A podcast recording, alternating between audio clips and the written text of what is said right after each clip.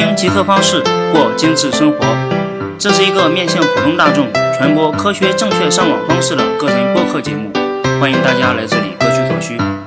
也可以关注极客方式的微信公众号，在那里还有其他精彩的内容。大家好，欢迎收听第四十四期的极客方式节目，我还是那位程序员老王。呃，在节目开始前呢，我先自我介绍一下，热热身。呃，因为很长时间没有更新节目了，我现在都有点不好意思跟大家打招呼了。希望这段忙碌的时间赶快过去。呃，我呢是一名在帝都工作的程序员，每天要做的东西自然也不会少。后来想到制作《极客方式》这个节目，用来释放一下自己仅有的余热。《极客方式》是为那些普通上网民众打造的非常接地气的科技知识服务节目，主要涉及的话题有如何保护互联网隐私，如何高效的上网。一些优质的软件推荐，也包括一些科技人文等相关的话题。好，自我介绍完毕，咱们开始今天的节目吧。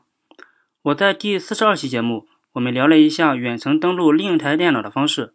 我们可以远程操作另一台电脑上的各种文件，这种方式可以解决我们一部分场景。在接下来的几期节目，我们聊一聊文件共享和存储这类话题。相信大部分极客朋友们都会有一块移动硬盘。现在的移动硬盘的价格也非常的便宜了，接近白菜价了。那里面肯定存放了你的一些自己想要看的电影或者音乐。其实也不只是移动硬盘，我们的电脑里面就会有各种 MP4 或者 AVI。但是我发现很多朋友们在进行文件操作的时候，都有一些不方便或者说比较笨拙的方式。今天这期节目就是为了解决文件操作这类问题。什么样的问题呢？我给各位用场景的方式描述一下，呃，比如有时候电脑或者移动硬盘里保存了大量的文件，就比如说是电影，而你的家里只有一台电脑，有没有遇到这样的情况？你的家人想看网络的电视剧，而你想看网络硬盘里的各种电影，这个时候我们只能忍让吗？有没有互不干扰的第三种选择？又或者是我们电脑上有一些下载来的影片或者一些音乐？我们想在手机上看或者听，我们的做法通常就是将电脑里的文件通过数据线或者 WiFi 传到自己的手机上。当我们的手机上浏览完毕之后，再删掉这些文件，重新导入下一批文件。你是不是也是这么做的呢？是不是这种方式有点太笨拙了？其实我们完全可以这样做。我们可以通过自己的手机直接登录到电脑的系统里面，效果就是在手机上就能够直接。查看到或者打开电脑中的文件，什么 C 盘、D 盘、E 盘，通通可以在手机上陈列出来，并且在你手机上打开这些文件的时候，丝毫不影响正在使用这台电脑的用户。这种方式是不是比以前那种复制到手机上再看，是不是方便了很多？这样也能很高效的利用电脑的资源。呃，如果你有远程登录 Linux 系统的经验，应该对这种方式不会感到惊奇。其实呢。Windows 系统作为一个单用户多任务的操作系统，其实也是可以实现我们上面提到的这种实现效果的。现在老王为大家录制了一段手机操作电脑文件的视频，你可以看一下，感受一下这种方式。你在极客方式的微信公众号里回复这期节目的编号四十四，就能够看到这个视频。其实有很多极客朋友们已经开始这么做了，在我们的极客方式微信交流群里。一些朋友们就是为了完成这点小事儿，也是花了很大代价的。当然，他们也得到了非常爽的体验。在这期节目的后面，我会聊一聊他们的这种实现方式。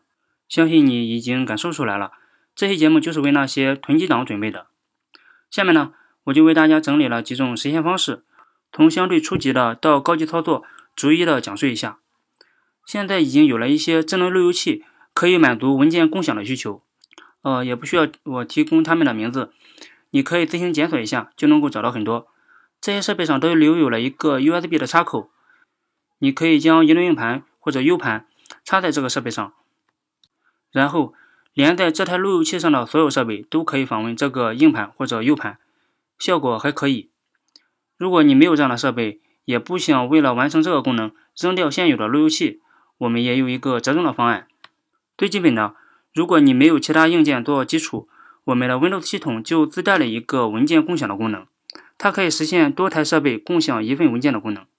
也不只是电影、音乐，我们的文档、程序都可以共享。具体的实现方式也比较简单，我们需要在这台电脑上选择要共享的文件或者整个文件夹，对它设置成为共享文件，这样基本上就完成了。在我们的手机上要安装一个可以访问电脑的软件，呃，通常比较常用的一个软件是 ES 文件浏览器，这是安卓上比较主流的软件。ES 文件浏览器，如果你是 iPhone 设备，你可以装一个叫 File Explorer 的软件，File Explorer，F I L E X P L O R E。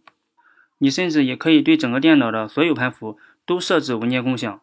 我们只需要对电脑创建一个共享的账号，就可以通过手机上的软件访问电脑上的所有盘符，就可以实现我在上面提到的效果，能在手机上显示出所有的盘符。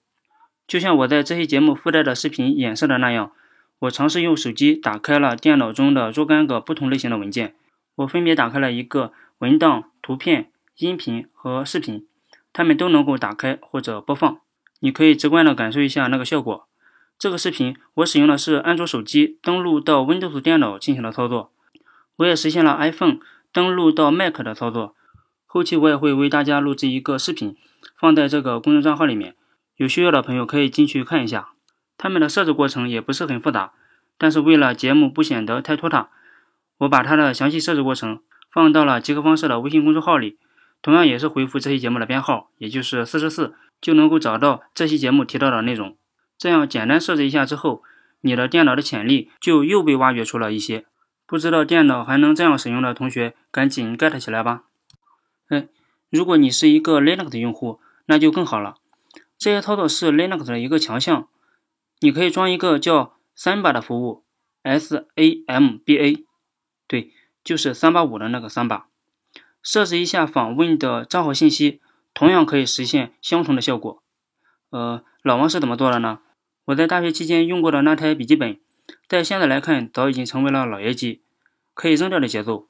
我现在就把它打造成了一个文件服务器，是装了一个 Linux Debian 的系统，然后在上面装了我上面提到的三把服务。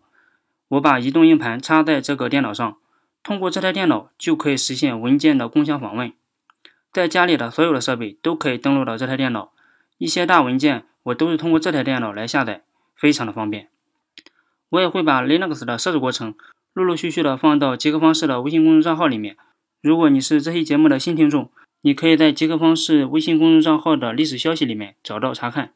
呃，我这里忍不住要多说一下，Linux 这个操作系统真是一个宝库。通过学习 Linux，你会发现能挖掘出很多有用的东西。呃，我不是不建议你继续使用 Windows 系统。我在上班的时候，为了照顾与同事配合开发程序的流畅。我也会使用 Windows 系统，只是觉得 Windows 那种傻瓜式的操作非常容易束缚一个人的思维。如果你对技术挺感兴趣，那我都建议你体验一把 Linux 的操作系统。那种各种文件都由你来把控的感觉，实在不是 Windows 系统能够真切感受到的。我上面提到的这种方式，对于普通用户来说已经是非常不错了。但是如果你是高端玩家，以上的方案可能就有点满足不了你了。从体验上来看，可能不如我下面要聊的这种方案。术业有专攻嘛，当然也是要付出一些代价的。那就是你可以装一个 NAS 服务器，NAS，装一个硬件设备。NAS 的全称是 Network Attached Storage，网络附属存储，其实就是一个专业的网络存储器。使用它可以实现家庭组网，让文件共享变成一件非常轻松、非常智能的事儿。NAS 服务器也有对应的手机端 APP，我们就是通过它来进行各种文件操作。你也可以借助它完成智能电视访问系统文件的功能。使用 NAS 服务器可以比较快速的存取文件，并且有一些 NAS 可以实现随时随地的存取文件，甚至还可以实现与各种网盘的互联互通，像主流的百度云、Dropbox、谷歌网盘都可以互通，并且。一些 NAS 服务器也可以实现远程访问，就像我们在第四十二期节目中描述的那样，通过手机远程访问到 NAS 服务器里面的内容。呃，目前的话，NAS 服务器在市面上的品类也比较多，但公认比较好的 NAS 服务器是群晖 （Synology），它是一个台湾的产品，性能还是比较不错的，但是造价也不低。我在录这期节目之前也简单的搜了一下，低配版的也在一千四百多块钱左右，比较适合那些发烧友或者重度囤积党来把玩。